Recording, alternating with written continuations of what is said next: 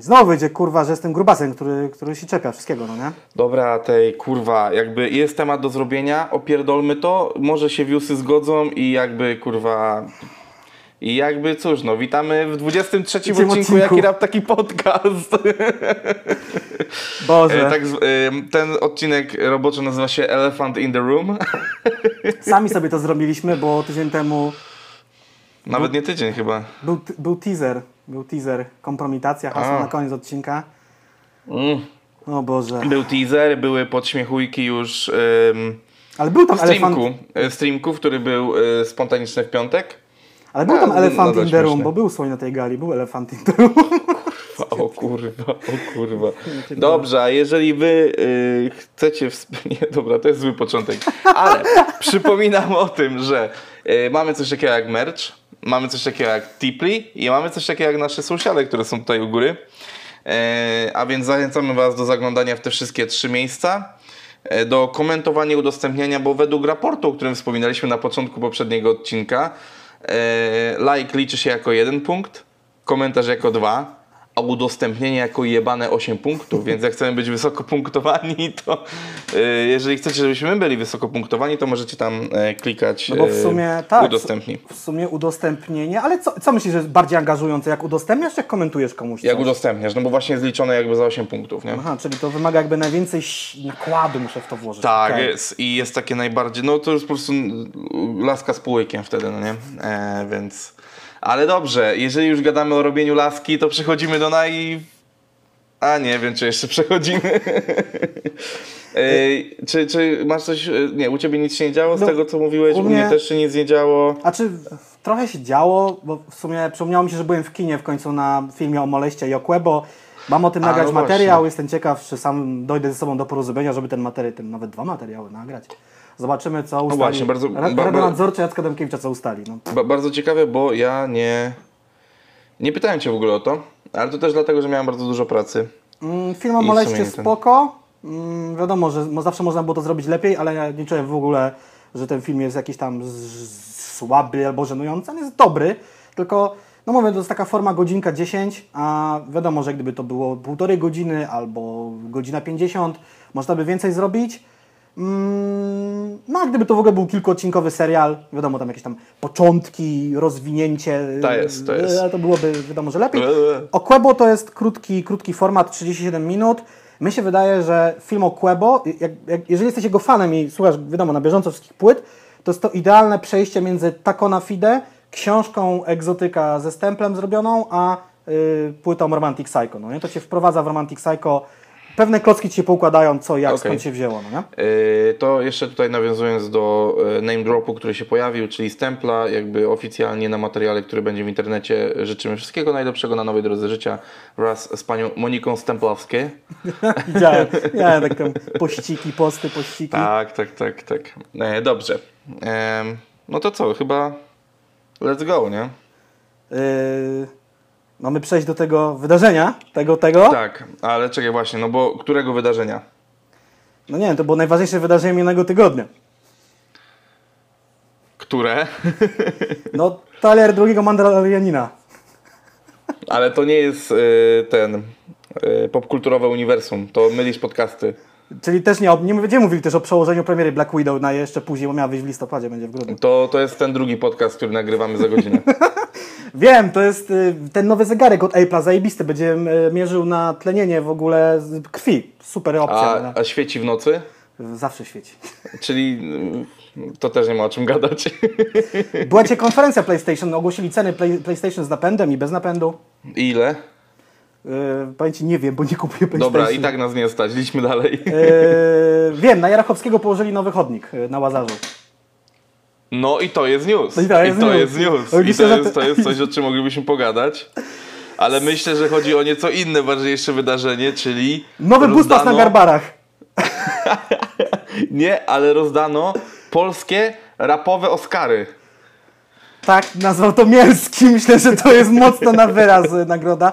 Słyszałem też o polskich nagrodach Grammy yy, i żebyśmy, żebyśmy mieli jasność, według mnie polskim odpowiednikiem nagrody Grammy jest Fryderyk. Czy się komuś to podoba, czy nie? Ale Chopin? Yy, zawsze. Pół litra schłodzone w lodówce. Yy, próbuję znaleźć ceny PlayStation, mniejsza z tym. Coś tam 400 dolków czy, czy funtów, nie pamiętam. Mm, Odpowiednikiem nagrody Popkillera będzie chyba nagroda The Source, y, który, magazyn, który istnieje nadal, nagroda już nie istnieje, przestali ją rozdawać w 2004 roku. Sprawdziłem to z ciekawości wczoraj. No, to, to 9 lat ją rozdawali, między 95 Yy, a 2004. jaki rap, taki podcast, czasem bawi, czasem uczy. Mhm. Ale dobrze, jakby już koniec tych podśmiechujków i tak dalej, bo tu rzeczywiście, mm, rzeczywiście trzeba ten temat omówić, bo tak jak obiecaliśmy, tak robimy. Zdarza nam się robić to, co obiecaliśmy. nie, mam, nie mam bigosu na uspokojenie. No dobrze, dlatego, dlatego wejdźmy w ten temat gładko. Eee, I ja mam do Ciebie pierwsze pytanie. mam kremniwe, jak mamy w to wyjść gładko. Boże, nie, dobrze, no pytaj. Ja pierdolę. No. Eee, miałem bardzo. Nieważne. Eee, sens branżowych nagród. W sensie na razie nie sens samego. E, samych popkillerów, co sens nagradzania siebie wzajemnie w branży. Jak, jak ty to widzisz? Powiem Ci tak, żeby było jeszcze śmieszniej, rok temu, zanim chyba ogłoszono popkillery, a już byliśmy po Fryderykach, albo właściwie byliśmy w trakcie Fryderyków, jak one wyglądały, chyba wszyscy wiedzą. Nie wyglądały zbyt dobrze, nagrody dla raperów zostały rozdane w tak zwanej przerwie reklamowej, co było żenujące moim zdaniem. Takie disrespect dla tego środowiska. Miałem dyskusję długą o tym, że moim zdaniem takie nagrody są w ogóle niepotrzebne. Środowisko radzi sobie doskonale. Wszyscy są tak zarobieni. Ci, co mają oczywiście być zarobieni, tak? Wiadomo.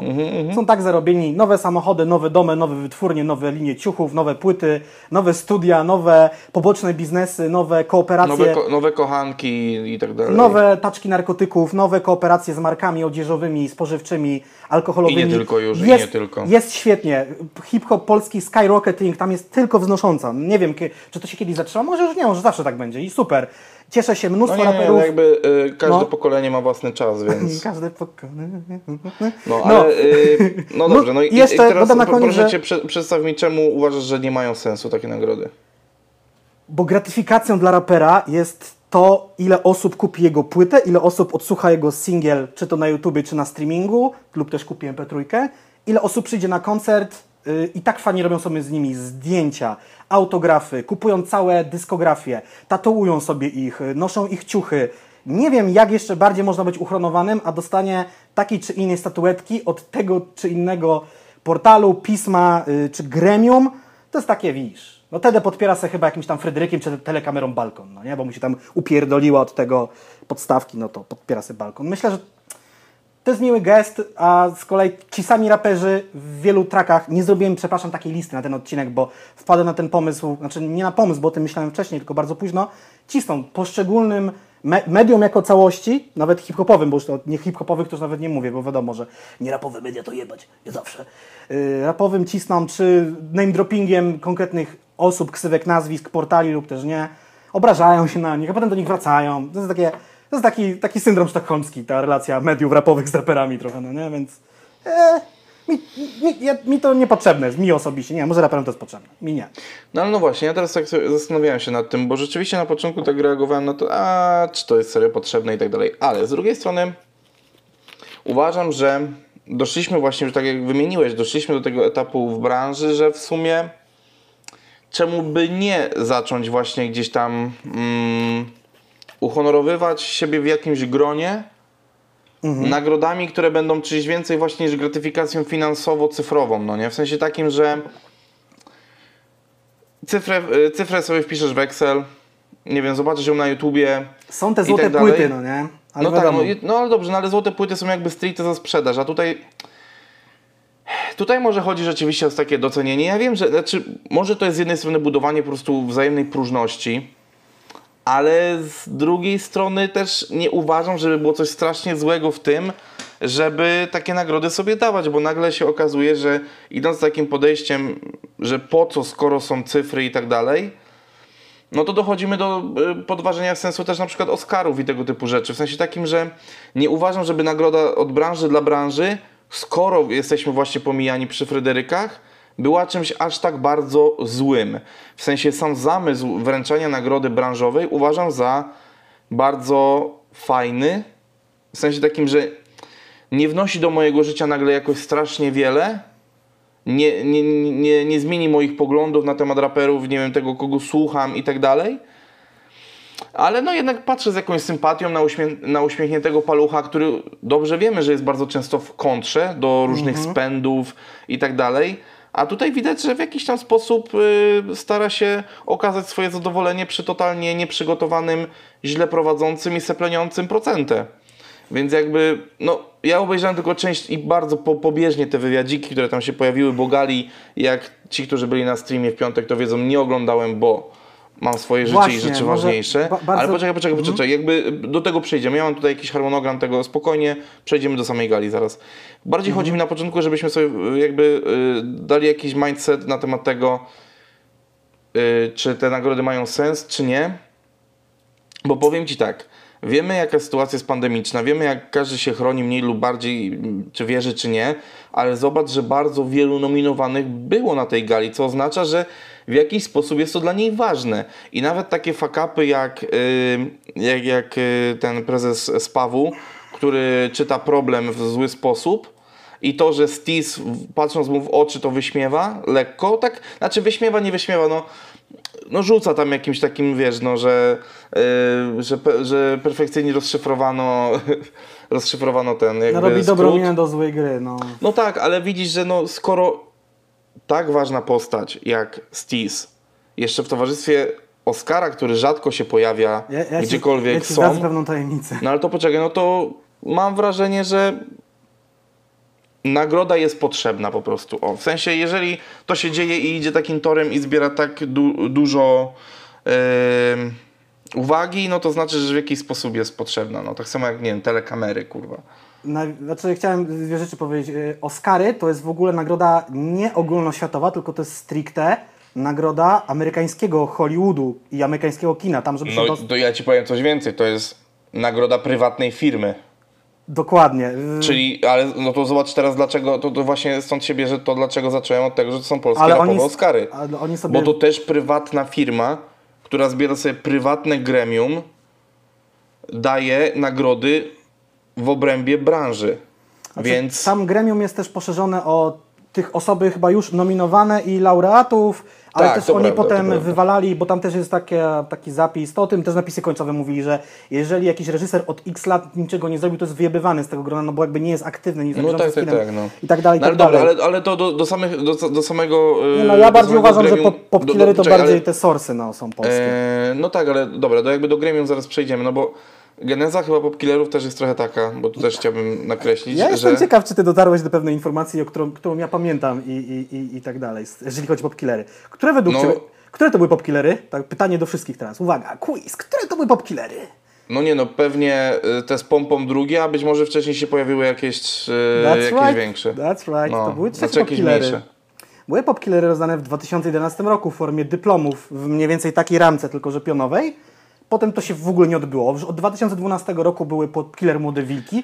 Gra popkillerów włączona, czy gala, rozdaje nagród popkillerów, tych takich podsumowujących, połączonych zresztą z urodzinami popkillera, bo te urodziny jakoś, nie wiem, ta gala w 2011 roku też wypadała w kwietniu i Muszę o tym pamiętać, bo to też się łączy to, dlaczego w ogóle w tym roku była nagroda dekady. Wykminiłem sobie to w końcu.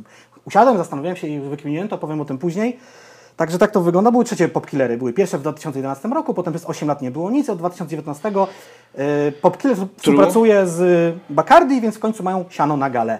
No tak, ale Tylko pamiętaj też, że to jest, y, to jest związane z tym, że oni połączyli się nagrodą z Polisipu Festiwalem w tamtym roku, no nie? A Polish Hip Hop Festival chce też robić swoje nagrody. Miał już je robić w zeszłym roku, miał robić je w tym roku docelowo. Wiadomo, COVID, festiwalu nie było, zobaczymy co będzie za rok. Czy będą dwie nagrody, czy jedna, czy nie wiem. No dobra, no ale no to reasumując, ja jestem po tej stronie, że nagrody mają sens, ale i teraz przechodzimy właśnie do tego, Aha, y, jeszcze, jeszcze ale do zgłaszam. formy, jakby, bo do formy mam jakieś ewentualne, ewentualne ale. Tutaj mam odpowiedź, dlaczego było tak wielu raperów z Warszawy. Bo Bartek, gdyby te nagrody były rozdawane w Poznaniu, to nie pojechałbyś do centrum 10 minut tramwajem, taksówką albo Uberem. No przejechałbyś się z ciekawości. Tak, tak, no ale, ale też zobacz, że y, w tamtym Okej. roku, czy w tym roku był Paluch, wiesz, w Wiem, tamtym był roku był, był Paluch, cały Kali. Baszesz. Paluch, Kali, Dex, Słoń, Opał, w- b- Floral był i też byli raperzy spoza Warszawy oczywiście, ale No tak, prawdopodobnie mniej więcej było z no Warszawy. jakby wiesz, no powiem Ci tak, y, kolejnym sensem też y, tego jest to, że jakby daje szansę na spotkanie się też czasami, bo Oczywiście, wiesz, jak, że tak. y, by, bywa, bywałeś na festiwalach, wiesz jaka tam jest rotacja i zawsze się mówi, że o, na festiwalu się spotkam z tyloma kolegami, bly, bly, chuja prawda. Na festiwalu po prostu jest Jesteś rotacja, w robocie. szybko, że szybkie, wejście, szybkie wejście na scenę, bardzo często e, nie nocujesz tam, bo nie wiem, bo grasz o godzinie 19 i opłaca ci się śmignąć te dwie godzinki z powrotem do domu i tak dalej, no to, to, to jest zupełnie inna sytuacja. Tutaj jest luźna atmosfera, alkohol, jakieś koncerty, Darmowy! rozdanie Darmowy! jakieś rozdanie nagr- y, nagród i tak dalej, A więc może nie darmowy? Nie. e, i powiem tak, przechodząc gdzieś tam dalej już do, e, do wad, no to powiem tylko na obronę, ale nie jakąś wielką, bo jakby gdzieś tam jakieś swoje zarzuty mam do tego, ale to jest druga, może powiedzieć trzecia gala, jest to raczkująca nagroda, mają prawo do błędów, potencjał jakiś jest, zobaczymy jak to dalej się będzie rozwijało, ale uważam, że sens tego, żeby to się w ogóle odbywało jest. Ja, po, jeżeli miałbym zadać jakieś pytanie, pierwsze, co tam, co się stało, że tory były złe i szyny też były złe? Czy oni mieli producenta Gali Pop Killerów 2020 i czy mieli stage managera Gali Pop Killerów 2020? Czy jakkolwiek tą osobę na- nazwiemy do zarządzania sceną? Producent realizuje to całe gówno z reżyserki i kontroluje, co się dzieje, i jakaś osoba zarządza tym, co się dzieje na scenie. To są dwie kluczowe postaci, które tam się powinny gdzieś pojawić. Nie wiem, czy takie w ogóle były. To jest dobre pytanie, no nie? Bo nawet ja prowadząc głupiego streama na YouTubie, jeżeli przypa- przez przypadek nie włączyłem sobie mikrofonu albo są jakieś przestery, coś jest za głośno, ludzie mi piszą na czacie. Nie było jakby osoby, która by nawet niekoniecznie w Teatrze Kapitol oglądała po prostu tą galę jak my wszyscy i wysłałaby też SMS-a, że kurwa, co tam się dzieje, coś jest nie tak z galą, czy chociaż w reżyserce, nie wiem kto to realizował, nie chcę nikogo tutaj obrazić absolutnie, jeżeli chodzi o realizację, no coś tam zajebiście poszło nie tak, no nie, bo Myślę, że za siano od Bacardi można by wynająć taką ekipę, która by to zrealizowała w sposób taki, no na poziomie, no nie? No nie są to, nie, nie są to jakieś tragicznie drogie rzeczy. No, jakby w, na początku pandemii interesowałem się wyceną takich wydarzeń, jeżeli chodzi o live i to, to, no to jest 5-6 kafli. Tak, W sensie teraz, y, taka baza i do tego później rozszerzasz to tylko ilość kamer, y, jaką chcesz, no nie? i teraz jest tak, no Popkiller teraz Ale dobra, poczekaj, to jeszcze tylko Mhm. jedna rzecz. Y, a może było wynajęte, tylko firma była zła po prostu, w sensie takim, że może firma, którą oni wynajęli po prostu się nie sprawdziła, tak też może być jakby, no...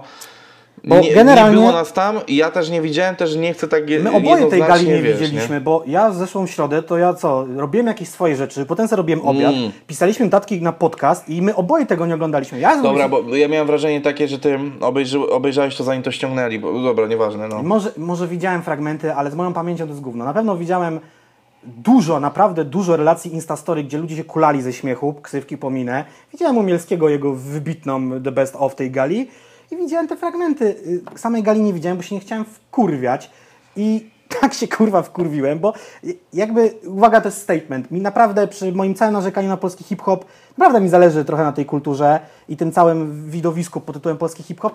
Ja tak to oglądam i tak się naprawdę zastanawiam, what the fuck, no nie? Come on. Największy portal o rapie nadal, o dziwo, chyba największy. Y, Nie liczę Slam Grapu, bo to jest tabloid, pluję im na grób.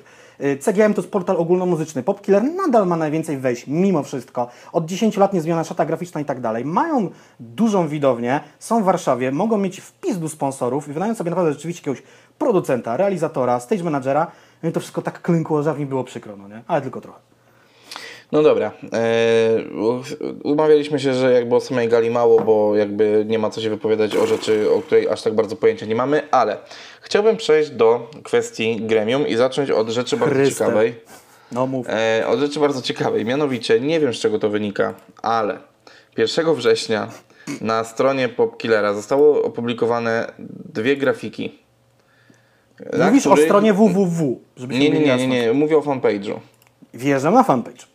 Y, gdzie można znaleźć rozpiskę gremium i oczywiście beka beką, że y, jest ogrom osób z samego Popkillera, no ale to jakby no z jakiej strony zrozumiałe, ale na pierwszej grafice No ale ja ci Jest. mówię, u góry pisze gremium polskie, gremium zagraniczne. Serio. Ja. A, dobra, faktycznie, faktycznie, dobra. Bo bo to mnie ciekawiło, bo te, te gremia były różne, ale okej, dobra. Jeżeli już faktycznie gadaliśmy o tym Ale dobra. to jest właśnie rzecz, którą ja bym widział. Robimy galę popkillery, podkreślam tą nazwę, popkillery. To weźmy to na klatę, chwyćmy się za jaja. Tam jest jeszcze dziewczyna jedna w gremium z Popkillera, także ona niech chwyci się za mentalnie tam, tam No wirtualnie tak, za jaja. no, no. I dajmy te nagrody jako popkiller.pl, my jako redakcja i nasza widownia, Mm. publiczność, słuchacze. Żadnego, Nie zgodzę się z tym. żadnego kumbaya, łapiemy się za ręce i gremium ma 1758 osób. Każdy, kto ma fanpage w tym kraju o rapie i kanał o rapie jest z nami. Nie. No, no kurwa, no nie. Nikt nie ma takiej samej wiedzy, takiej samej pamięci, doświadczenia, kumacji tego gatunku muzyki. Dobra, to jakby ja jednocześnie zgodzę się z Tobą i nie zgodzę. E, bo rzeczywiście nie uważam, że każdy powinien być. Ja na przykład uważam, że gdybym był dziennikarzem rapowym z moim aktualnym stanem wiedzy, to nie powinienem tam być. Dlaczego? E, bo po prostu nie, nie żyję tym na tyle, na ile, na ile powinienem. Ale Bartku, dobrze, czy ty nie, uważasz, że jesteś gorszy niż... nie wiem, którą ksywę Nie, no ale jakby nie mi oceniać, kurwa, no w sensie jakby jebać, no trudno. Jakby nie, nie, nie, nie wchodzę w to, bo, ja się śmieję, ja się z tego bo, bo, będzie, bo będzie tak jak w intro, że po prostu znowu grubas się czepia. Ale chodzi mi o to, że jeżeli gdzieś właśnie idziemy w stronę tego, że to jest, bo to było podkreślane kilka razy na jakichś fragmentach, które widziałem, to było, że to jest nagroda od branży, dla branży, no i, umów, i gdzieś umawiamy się w tym wszystkim, że Popkiller jest organizatorem tego. Ale nagroda jest od branży dla branży. No, ja no tej, to ja się pytam. Ja tego nie przyjmuję, takiego tłumaczenia. To ja się pytam, gdzie wśród przedstawicieli, znaczy gdzie w gremium są przedstawiciele wytwórni, dystrybutorów i można się dojebać do mnie, że patrzę ze własnej perspektywy, ale uważam, że topka organizatorów e, rapowych koncertów czy festiwali powinna też tam być. No tu mógłby paść zarzutu ukumoterstwo, że, No. że oni, no że wiesz, no że stepy będą głosowali na swoich, a Quality na swoich, a SBM na swoich. Tylko żeby było śmiesznie, chciałem tu się... No przy- tak, ale, do, ale się dobrze, dobrze, dobrze, do dobrze, poczekaj, no bo teraz ja sobie, ja sobie popatrzę teraz na, na fotkę z gremium polskim. Mhm. Proszę bardzo. No i teraz tak, widzę sobie y, człowieka pod tytułem O kurwa, też procentę. widzę. O kurwa, Poczekaj. też widzę właśnie. No nie, niech będzie procentę, no nie? No i procent, jeżeli pojawiłby się w losowaniu ktoś, kto wcześniej reprezentował Aloha albo jest z nim związany, będzie y, jakby ciągnął w swoją stronę. Mamy Kstyka. Kstyk na przykład mógłby ciągnąć w swoją stronę, y, jeżeli chodzi o ludzi, którzy, nie wiem, byli objawieniem roku, bo na przykład ktoś się wybił na jego kanale. Ja I, na- nadal- Idźmy dalej. Jest, Czekaj, bo y, mój mózg przed, przedstawia to, że powiedziałeś, że Kstyk był w tym gremium. Ja sobie muszę na tym usiąść się zastanowić. No dobrze, no już jakby abstrahując, no nie? Yy, idźmy, idźmy dalej, kogo tu można, wiesz, no. Można, można, można pociągnąć, wiesz, no tak naprawdę każdy głosuje subiektywnie. Bartek, Łukasz Rawski, Więc podpisany wiesz. tutaj jako popkiller, jest kimś w Hashashins. Nie wiem kim. Ma na Facebooku napisane szara eminencja w Hashashins. Nie wiem, co on tam robi. Jest stricte konkretnie wytwórni. Ja rozumiem, że no pracujesz tak, w ale tym nie, nie, portalu, ale, no ale to, to bo, czemu jest ten poczekaj, bo gremium? to jest bardzo prosta rzecz teraz, bo jest Dawid Bartkowski yy, z Polish Hip Festival. No to Mhm. On ma jeszcze pytanie- swojego bloga pytanie- od zawsze Good Kida, tak? Jako dziennikarz. Tak, to teraz pytanie, gdzie jest reszta przedstawicieli festiwali? Wiesz co, on jest tak podpisany, żeby było, że, że, że tak się legitymuje tym, że no, No, jest no dyrektorem dobrze, ale, festiwalu. poczekaj, ja no. pamiętam, że jak on dołączał do ekipy y, Polish Festival, był przedstawiany jako osoba odpowiedzialna za dobór artystów. Nadal chyba tak zresztą jest. Czyli Tak jest to wydaje. cholernie ważne stanowisko. Czyli oznacza to, że y, on jest, a nie ma innych. Ja nie mówię o tym, że teraz musi być y, każdy promotor z każdego miasta w Polsce, tylko no wiesz, no, powinien być ktoś konkretny z Kępu, ktoś powinien być z Giżycka. U, szczerze, jakby myślę, że jeżeli to dotrze do niego, może się zdziwić, ale uważam, że powinien być Mekal z Fresh and Dope. Bo jest jakby osobą, która e, robi już jakby jakiś, ma już jakichś swoich artystów pod sobą, robi też jakiś swój festiwal w jednym, drugim, trzecim mieście. No jest to, jest to, jakaś, jest to jakaś dla mnie konkretna osoba, no nie? I wtedy, właśnie- i, i, to jest jedna osoba. Kolejna rzecz. Dawid Szynol. Mhm. Czemu nie? Jakby wiesz, No, no, nie są konsekwentni w, ludzi, y, w ludziach, którzy, których wybierają tam i no, stąd są te problemy, no. Bo jest teraz... i, i, i dlatego właśnie mówię, no, Albo powiem tutaj... Ci jeszcze, jeszcze lepiej, jeżeli ktoś w ogóle ten podcast obejrzy z tych, y, nie wiem, można władców Subkillera, No to, nie, nie, nie. to jeszcze, znaczy przy, nikt nie obejrzy, ale ja myślę, że... to jeszcze e, przyznają nam rację i rzeczywiście musimy w przyszłym roku poszerzyć grono. Ale, o nie, dobra, y, zwracam honor, bo jest Łukasz Puła z Mazury Hip Hop Festival. To jest jakiś tam już znacznik, że rzeczywiście... Znaczy, że w przyszłym roku w gremium polskim będzie 1750 osób, jak sobie żartowałem. Um, Znaczy, ja nie mam problemu z tym, żeby gremium było duże. Wiesz co, w ogóle jeszcze chciałem powiedzieć Wiesz. jedną rzecz, bo, Znaczy, no, no, no, bo no. tutaj muszę oczywiście się bronić, zanim zostanę za, zaatakowany albo mi zostanie pociśnięte, żeby było pełna jasność. W zeszłym roku zostałem wymieniony na tej grafice polskiego gremium, ponieważ jak taki głupek, y, Mateusz Natalnie pyta, ej Jacek, robimy nagrody ogólnopolskie, rapowe, czy chcesz być? A ja mówię, w sumie dobry pomysł, dobra, mogę być, no nie? Potem tam dostałem do tej grupy i zobaczyłem, jakie osoby są w tej grupie i, i zrobiłem tak. I stwierdziłem, wypisuję się z tego w trybie natychmiastowym. Nie gramy, nie gramy, że tak powiem, nie, że do jednej bramki, ale no do jednej bramki też nie gramy. Po prostu nie chcę być z tym kojarzony. Byłem niestety na grafikach, ponieważ już były zrobione. Nie dało mi się stam- stamtąd wygumkować, więc taki poszedł przekaz. W tym roku absolutnie nie. I, i, i, i- już na pewno nie będę w tym gronie nigdy, chyba że się pozbędą tak przynajmniej połowy tego składu. No? No dlatego właśnie mówię, no ja bym troszeczkę to inaczej skonstruował, bo... No bo tak... Z całym wygląda szacunkiem tak- też Adam Romanowski, y, podpisany jako magazyn Vibe. Adam Romanowski od lat kilku jest y, razem z tym youtuberem Vito. Gadaliśmy o tym, jakby ma Tak, firmę. tak, tak, tak, I, tak, tak. I on totalnie się już nie zajmuje rapem. Nie chce mu niczego odbierać. Tak, był magazyn Vibe, który zniknął. On pewnie tego rapu słuchał więcej w życiu niż ja. Whatever. I był redaktorem naczelnym tego magazynu, ale on się w ogóle rapem nie zajmuje. Tak jak ja bym 5 lat temu zamknął ten kanał i był w tej chwili jakimś menadżerem w korporacji i zajmował się jakimś marketingiem. I co, dlatego, że 5 lat temu prowadziłem wywiady, powinno być w tym gronie, bo słucham hip-hop? Wiele ludzi słucha hip-hop. Pewnie więcej ode mnie. Dłużej. No, no dlatego właśnie mówię, no ja bym miał troszeczkę tutaj yy, jednak problemu o to, kto powinien się w tym gremium znajdować. Jednak chciałbym, żeby może było więcej osób insight z branży, no nie? A mniej prowadzących fanpage i kanały na YouTubie. Tak, tak, tak, tak, tak. I mniej raperów, y, którzy no, głosują na swoich kolegów. Takie życie, jak Trochę babucie. tak, trochę tak. Dobrze, yy, teraz yy, jeżeli chodzi o, o tematy,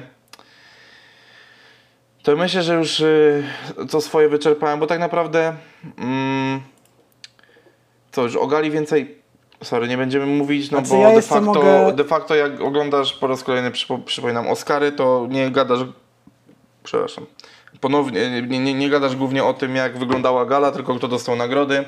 I do tych nagród przechodzimy, tylko z marszu od razu mówię, nie zajmujemy się zagranicznymi, bo tak jak powtarzaliśmy, ja nie śledzę zagranicznego rapu, nie Znaczy, wypowiadam się na, na te tematy, więc... Tak, zagraniczny rap to totalnie jakby nie śledzę, też się nie wypowiadam.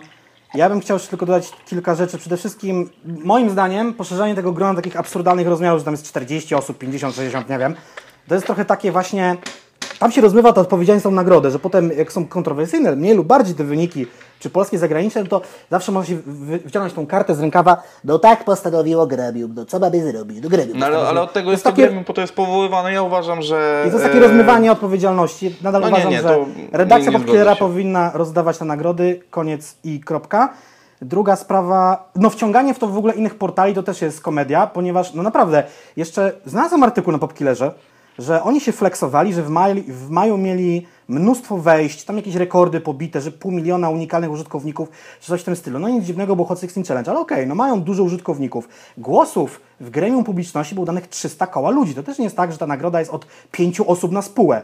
To jest naprawdę pizdu tam głosów za tym stoi. Mam nadzieję, że tam jakoś ogarnęli dublowanie tych, tych głosów albo głosowanie na kilka kont, więc ja nie uważam, że przede wszystkim powinno być to wciągane takie instytucje jak Glamrap, który jeszcze la- kilka lat temu śmiał się z Popkillera i pokazał mu takiego mentalnego faka jakimiś artykułkami, tam pamiętam takie historyjki, albo który na przykład ma jakiś przypięty gówniany news na swojej stronie, że no, oni są największym portalem o rapie, a w rankingu, który zrobili, nie uwzględniają portalu, tam nie pamiętam, Hip Hop Nigdy Stop, bo oni nie są profesjonalnym portalem o rapie. Są ich największą konkurencją, więc się ich boją, więc...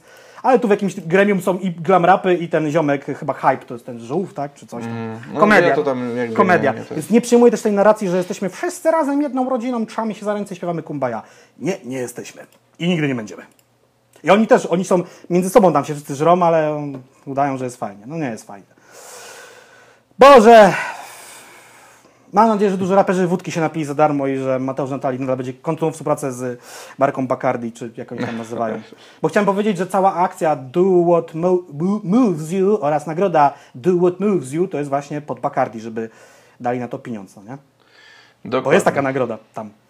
Widziałem, ale nie mam jej na liście, nie będę jej omawiał. Dobrze, e, przechodzimy, do, przechodzimy do mówienia tych nagród, bo tu się rozproszyłem czytaniem jeszcze jakichś innych pobocznych rzeczy. Ja chciałem A, powiedzieć, że no. jest 16 września, jest tydzień po gali, bo my tu nagrywamy naprawdę w, czwarte, w środę bardzo późno, za chwilę jest czwartek. Do tej pory na portalu popkiller.pl, na fanpage'u popkiller.pl, ani na Instagramie popkiller.pl nie ma pełnej listy wyników. My mamy wyniki tylko w Tak. kilku kategorii. To jest pojebane. Tak, o właśnie, żeby nie było, ja y, sw- do swoich notatek wyciągałem to ze strony rytmy.pl. Tak, ja też, ponieważ nie ma nigdzie. Te wyniki były w gali, gala została usunięta. Czekamy na wersję reżyserską niczym na łowca androidów. Ridleyu Scottie, wiem, że dasz radę. Też okazało No. się po latach, że łowca androidów był genialny. Że ta gala też będzie genialna po przemontowaniu. E, I no nie mamy pełnych kurwa wyników, no co mam możemy powiedzieć, no. No dobrze, e, ale przechodzimy do pierwszej nagrody, czyli jest to nagroda rapera roku, wy, e, przyznana przez Gremium. E, nagrodę dostał Wojtek Sokół, natomiast nagrodę rapera roku według publiczności dostał BDS. E, czy, ja myślę, że to pytanie będzie padało za każdym razem. Czy zgadzasz się z wynikami jednym albo drugim? Ja w ogóle chciałem powiedzieć, ja będę Cię dużo mówił.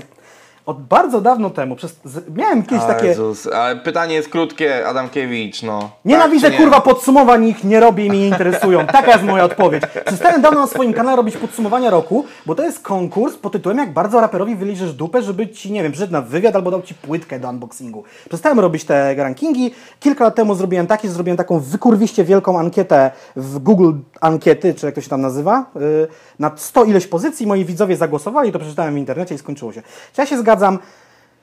Powiem Ci tak, żeby ja wytypował takich swoich, tych wszystkich zwycięzców, raper roku, producent, y, grupa i tak dalej, musiałbym mieć, nie wiem, z tydzień. Y, tych albumów wyszło w zeszłym roku, y, rzucam tych kilkaset, tysiąc, wiadomo, No że tak, tych tak, tak, ale najważniejszych jest właśnie więcej. Mhm. na, na, na tym polega całe pytanie, że nie masz po, podać mi, kto byłby lepszy.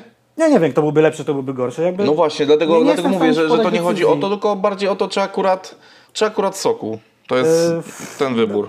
Bezpieczna nagroda, niezbudzająca kontrowersji. Poza tym mówię, przy tak gigantycznym tym gremium, ja próbuję policzyć tych ludzi, może za chwilę się za chwilę zamknę i ich policzę. 44. było, a imię ich 44. No i fajnie, no to jaka tam musi być po prostu, to musi wyjść, to konkurs popularności się robi, tak? Jakby ktoś w ogóle pisał, że wszystkie nagrody, gdzie głosuje dużo osób, czy to publiczność Popkillera, 300 tysięcy głosów, czy 44-osobowe gremium, musi wyjść ci najśredniej, na, średnio najulubieńszy raper tych wszystkich ludzi. Że nie będzie jakiejś skrajności typu nie dostanie tej nagrody ani Bisz, ani gospel, rzucam takie dwie skrajności, tylko będzie ten środkowy Wojtek Sokół, no nie? Taka publiczność trochę bardziej się nagięła w stronę young and new i dali BDS-owi. No, zgadzam się, nie zgadzam. No dostali nagrody, no. Coś mogę powiedzieć. Płytę Sokoła słyszałem, fajna, BDS-a słyszałem, też fajna. Pośród ulic, coś tam, bloków. No tak, tak, no to ja ci powiem tak, no, wa- właśnie tu, tu mocno, się, mocno się zgodzę, że nagroda bezpieczna od gremium, e, no bo taka, no... Sokół wydał płytę solową pierwszy raz w życiu od dwudziestu kilku lat. Tak, Da, dajmy mu tak, nagrodę. Tak, tak, tak. Ja myślę, że, po prostu trzeba było mu ją dać. Bo, To mógł za debiut, bo, bo, ja- ej! Bo, wiesz, bo, bo ja na przykład album uważam za bardzo y, przeciętny. Ej, a gdyby dali Sokołowi za debiut roku? To był jego debiut. Znaczy, powiem ci tak, szczerze, Odkrycie roku, Sokół. y, szczerze, Przepraszam. To powiem, że byłby to świetny żart, bo ten żart bardzo często podkreślał e, podkreślał Soku, ale na pewno było takie, nie Mm. no panowie, nie możemy dać, panowie i panie, nie możemy dać, no bo wiecie, Soku 20 lat ponad historii w polskim rapie, tak nie może być.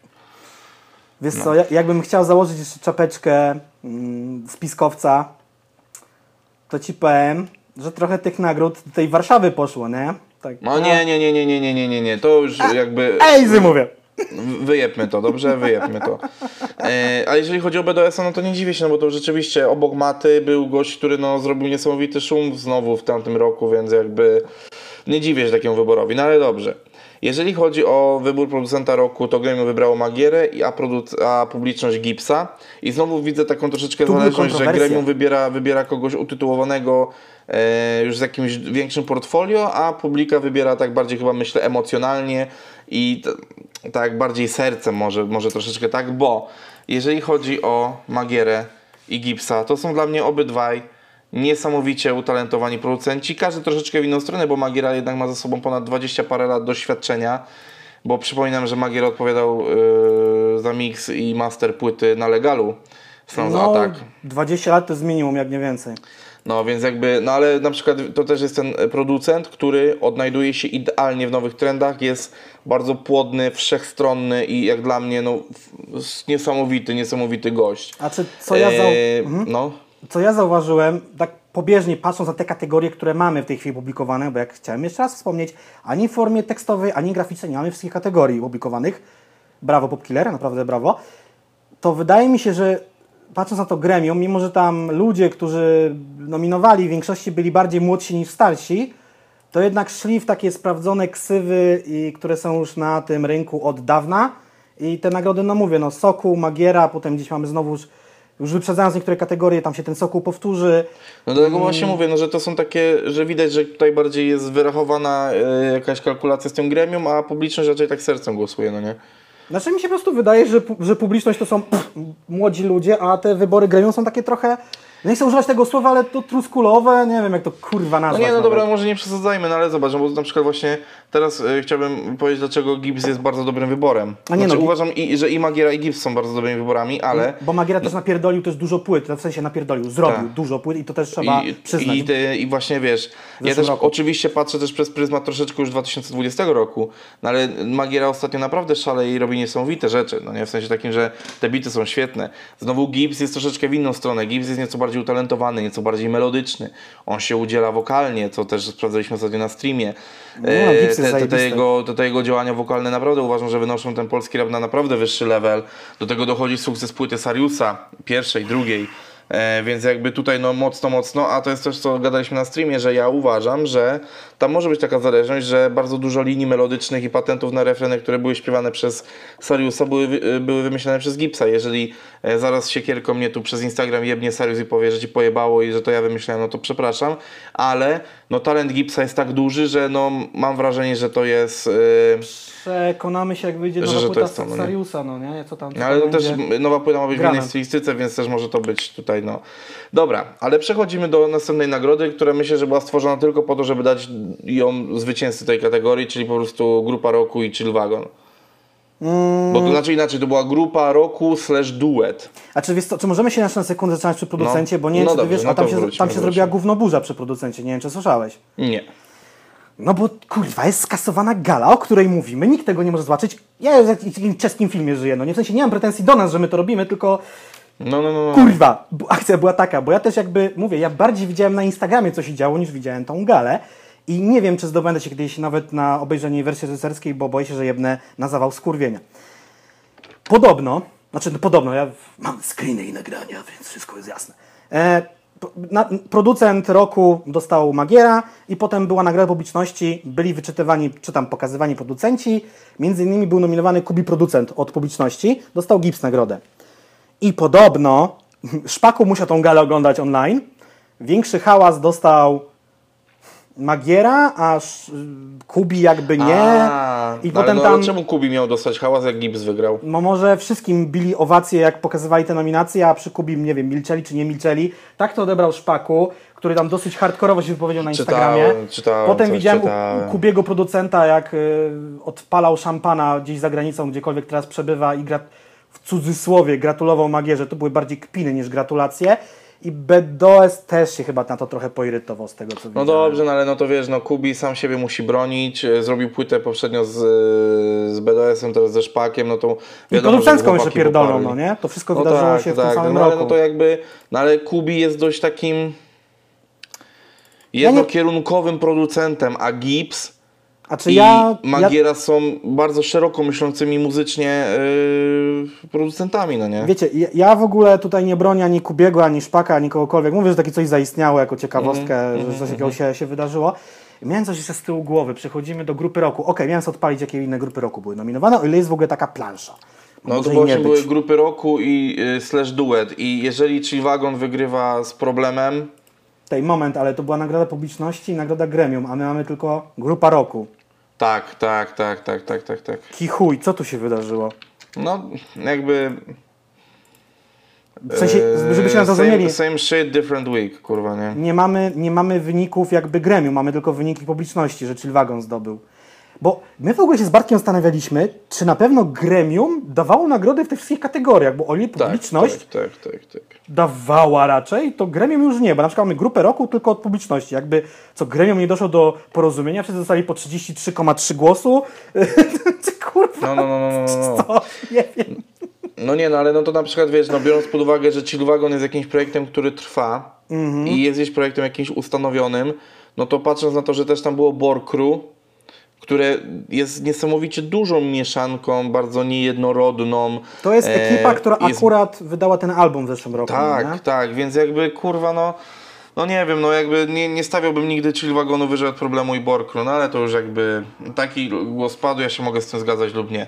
Chillwagon I to to nie nikogo Marka, nie będzie obchodziło, to to jest tylko Arka. moje zdanie, a wy go sobie słuchacie w ramach po prostu tego, że lubimy popierdolić o polskim rapie, no nie? Ej, mam głupie pytanie.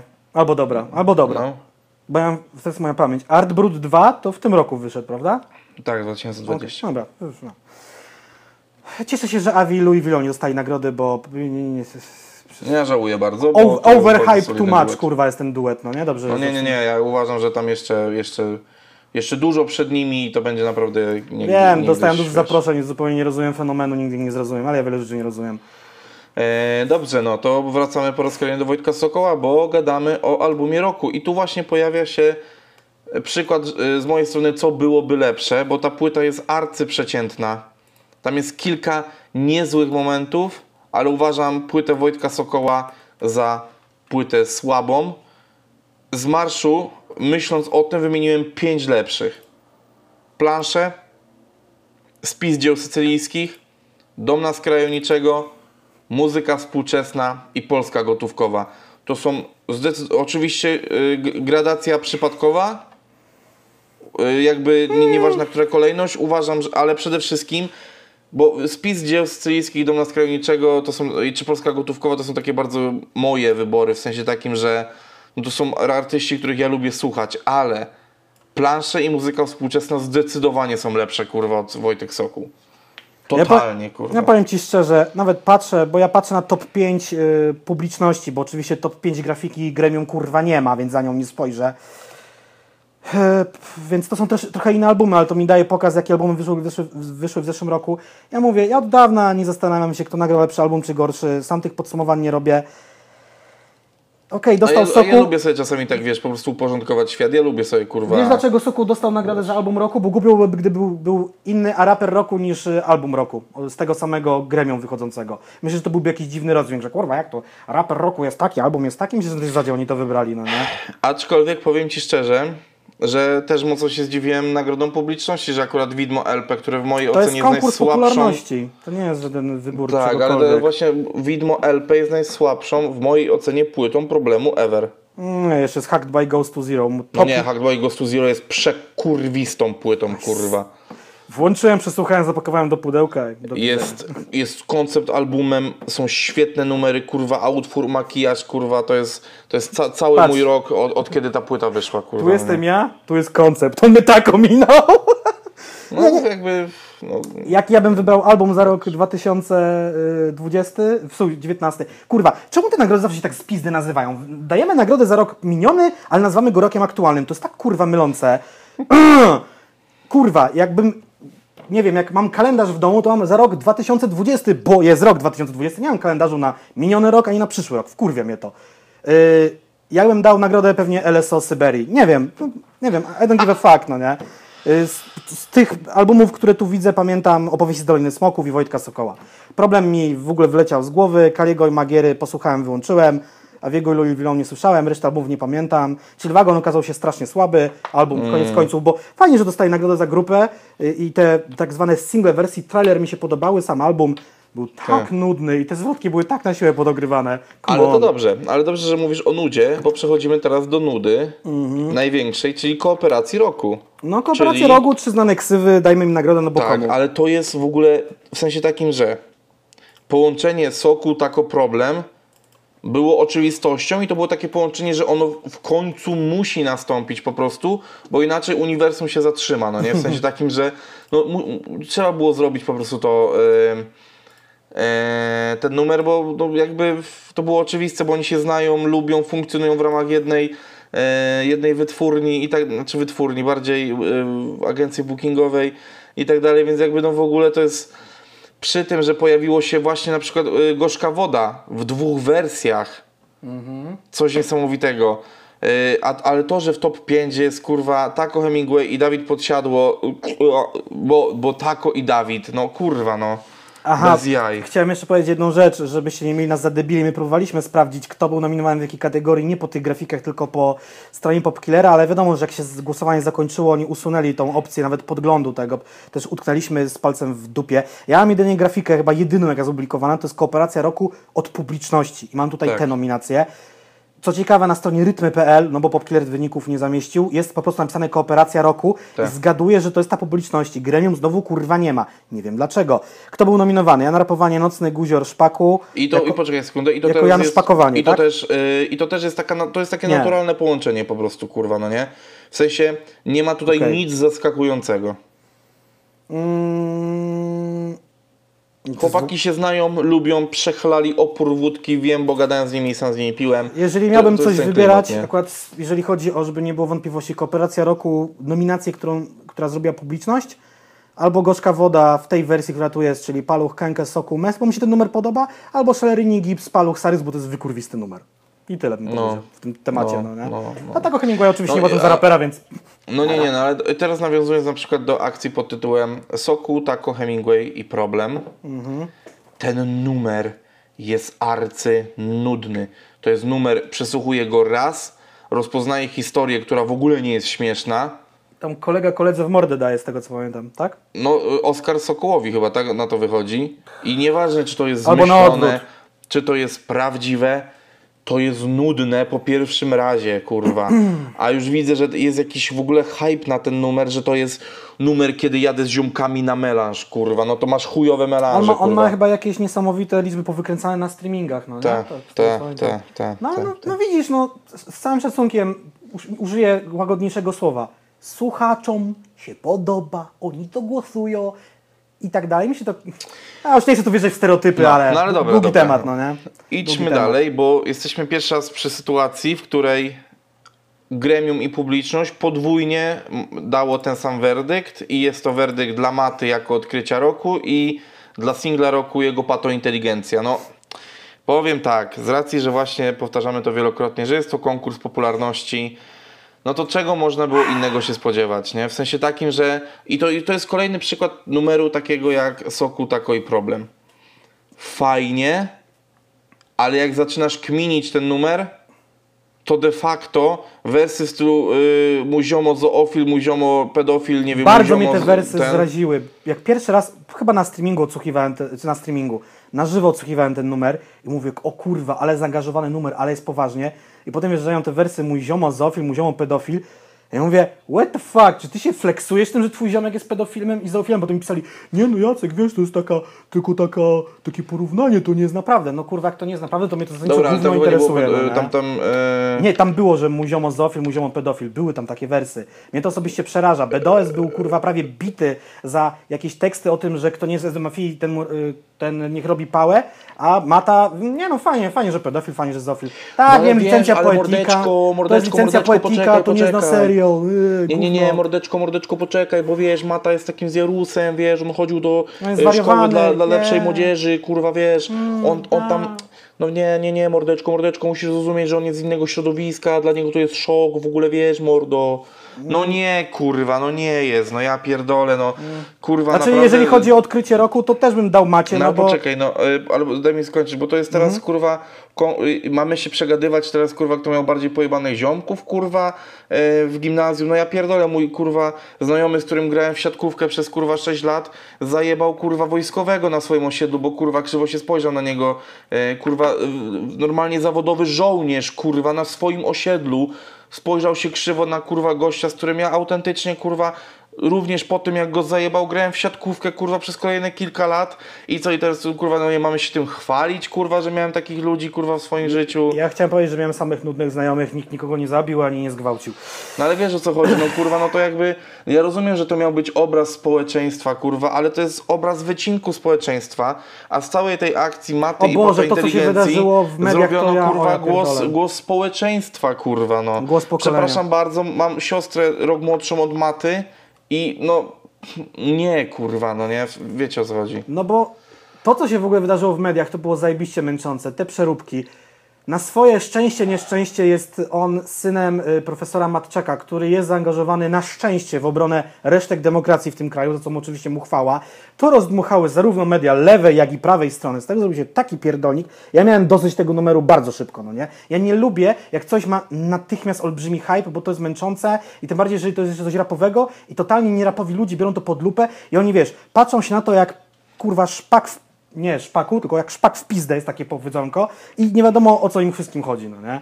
Także Mata, okej, ja bym też go wybrał w ogóle na debiut roku, co ciekawe, szanowne, szanowna publiczność, nie wiem czy Gremium też wybrało y, Okiego jako jednego z nominowanych, ja Okiego, to moi drodzy słyszałem dokładnie 19 grudnia wyszedł 2018 roku jego numer Whoop Directed by Koza na kanale Kozy. I ten numer mi powiedział, że Oki jest zajebisty, więc wrzucanie go w debiut 2019 to jest takie trochę eee, no nie, już dla mnie to on już był za Ale w 2018 ogóle, y- rok powinien mieć ten debiut, no nie? Yy, szczerze mówiąc, bardzo mnie ciekawi w ogóle yy, top 5, że KB, Koza, Kury. Eee, ale to mówi o odkryciu roku? Tak, bardzo w ogóle, że w top 5 Ale- był, wiesz, yy, bo w ja- nagrodzie Gremium był KB, Koza, Kury, Oki, Mata, a u publiczności był Mata, Floral, Oki, Wiśnia, Bakajoko i KB. Gdzie na przykład w ogóle nie rozumiem obecności KB. Ej, skąd ty masz grafikę odkrycie roku Gremium, jak ja jej nie mam? Czy jestem jakiś... No jest, jest jedna po drugiej. A, czekaj, bo tu są jakieś trzy na końcu. Nie, jednak nie mam. A, widzisz. A gdzie ty takie masz? Na Facebooku? Wysłałem ci to. Czekaj. Proszę. No więc jakby y, dość dziwne. Zwłaszcza, że kury jest po prostu jednym z elementów chill wagonu, który nie broni się jakoś wybitnie sam. Koza powinien być zdelegalizowany z wiadomych Właśnie, to powodów. tutaj, what the fuck, no nie? Co jest z wami, kurwa, Gremium? Koza wyjebany w pierwszej kolejności. Y, Kury za 2019 rok powinien być już nominowany. Może był, nie pamiętam. No ale to jest właśnie za 2019. Przypominam. Czekaj, sprawdzę, kiedy wyszedł ten y, Góra Trupów, bo to on był, czy on tam chyba rob, zrobił robotę. Albo, gdzie był ten, Borikson tak y, meandruje, Forza, Forza, Forza. Nie wiem, który to był kawałek, czyli wagonowy. No ale w każdym razie Oki, Oki bardzo wysoko. Dobrze, że tu jest. Mam nadzieję, że był na drugim miejscu. KB, no nie wiem, za mm, nagranie skiety klapki na bazie jakiegoś numeru z Francji. No z Kietem ale- Laszem przecież, wiadomo, że z Kietem Laszem. No. Nie, no wiadomo, no Chillwagon, y, wróć, Chillwagon, on tam nawet album puścił w zeszłym roku, tak, y, KB, więc jest tam jakąś nową postacią w tym, w tym całym pierdolniku, no nie? Dobra, e, przechodzimy do mojej ulubionej chyba kategorii. W międzyczasie tam sobie możesz zerknąć jeszcze na te. Okej, dobra, Kury jest sensownie nominowany, bo właśnie ten kwit, Mhm. no dobra, za kwit słuszna nominacja. Y, Co, co, gdzie przechodzimy dalej? Co się dzieje? No przechodzimy do albumu dekady według gremium i publiczności. Dlaczego album dekady, Bartku, masz? Telefon do przyjaciela, koło ratunkowe oraz możesz jebnąć się gwoździem w czoło. Co wybierasz? Dlaczego album dekady? To jest zagadka. Ja ją No rozwiązałem dawaj, dzisiaj. no jakby, bo ja nie chcę, nie chcę tutaj rozwodzić Bo się. No. portal Popkiller został założony w 2010 roku, więc żeby Mateusz Natali wymyślił sobie, żeby symboli, symbolicznie uczcić 10 lat działalności Popkillera, wymyślił sobie nagrodę dekady, a tego to jest taka dekada, nie 2009-19, tylko właśnie 10-19, tak długo jak działa Popkiller. I następna, Ach, okej. po, pomyśl sobie jak głupia jest ta nagroda, bo krojoną nagrodę dekady można będzie dopiero rozdać w 2029, tak? Za Mm. 2020-2029. Jest to totalny dziwny wyskok, którego ja już totalnie nie rozumiem i No i dobra, i teraz tak, i właśnie przechodzimy do kategorii, z którą ja się nie zgadzam e, jako z kategorią. W sensie takim, że album dekady już jest zbyt imposybi- to jest impossibilu. Tak, ewe- jedyna ewentualność, jaką przyjmuję, to wybranie albumu dekady z 10 albumów po, poszczególnych lat. To Wiesz, jeszcze jakiś sens. To Że po prostu jest, jest z 10, 11, 12 i tak dalej, i tak dalej. Wypisałeś I z tej, sobie z- Tak, i, z- i z tej całości, czyli z tych tylko 10 jest wybierane. To, to wtedy jest taki creme de la creme rzeczywiście, bo powiem Ci teraz tak. Wy- Zadałem sobie trud i wypisałem sobie, z którego roku są poszczególne albumy. No dobra, dobra, ale, ale daj mi teraz tutaj, po, y, ja, ja się odniosę do, do, do poszczególnych nominacji, bo trzeba było zostać dresiarzem, w pewien sposób mogłoby być albumem dekady, bo na swój sposób była ona przełomowa. Bo jakby miała, y, poruszała tematy, których się nie poruszało wcześniej, miała bardzo świeże spojrzenie i tak dalej. Trójkąt warszawski, abstrahując od Twojego podejścia do takiego Hemingwaya, ma, spełnił taką samą rolę, jak trzeba było zostać dresiarzem. Był w jakiś sposób odkrywczy, mówił o jakichś rzeczach, o których się wcześniej nie mówiło, był ciekawo zarapowany, bo jednak Trójkąt Warszawski Umowa o dzieło to są jednak płyty tako, które ja bardzo, e, bardzo lubię i jakby rozumiem ich fenomen. Wojtek Sokół w nominacjach jest kurwa nie wiem dlaczego. Bo No on nawet nie zdążył czasem 20 zapra- lat. za- On nawet sobie czasem nie zdążył zapracować. I teraz tak. No więc nie wiem czemu, ale tak, za młodzi na Heroda też w jakiś sposób płyta przełomowa dla swojego roku, płyta Na- wyjątkoka i tak dalej, no nie? Najlepsza płyta do tej pory Razmentalizm i to się nie zmieniło. I, i, I płyta, która też w jakiś sposób była ciekawa, mówiła o problemach e, 30-latków i tak dalej, o, wiesz, o takich rzeczach, o, o takich dylematach, wiesz, w stylu e, czy, czy poświęcić się pasji, odpuścić pracy, no też w jakiś sposób e, przełomowe. Art Brut, no kurwa mać, no to jest płyta stulecia, można by po, powiedzieć, w sensie, bo ja jestem takim psycho problemu i tej płyty. Ale też ona z jakichś innych powodów jest wyjątkowa. I zderzanie tak odmiennych płyt na tak dużej, dużej przestrzeni czasu no jest dość ciężkie. Bo Art Brut wyjątkowy ze względu na historie, które są tam opowiadane, na sampling, na świeżość tego, w ogóle na redef- dla mnie ta płyta, płyta jest redefinicją tego, jak się powinno samplować polskie rzeczy, kurwa, no nie? 4,5 no to znowu z innej kurwa, z innej strony płyta fenomenalna, płyta w jakiś sposób, wiesz, yy, nowatorska, yy, płyta, która otworzyła drzwi, naprawdę myślę, że to jest najlepsza płyta Łony Webera w ogóle, ever. Ja się nad tym nie zastanawiałem.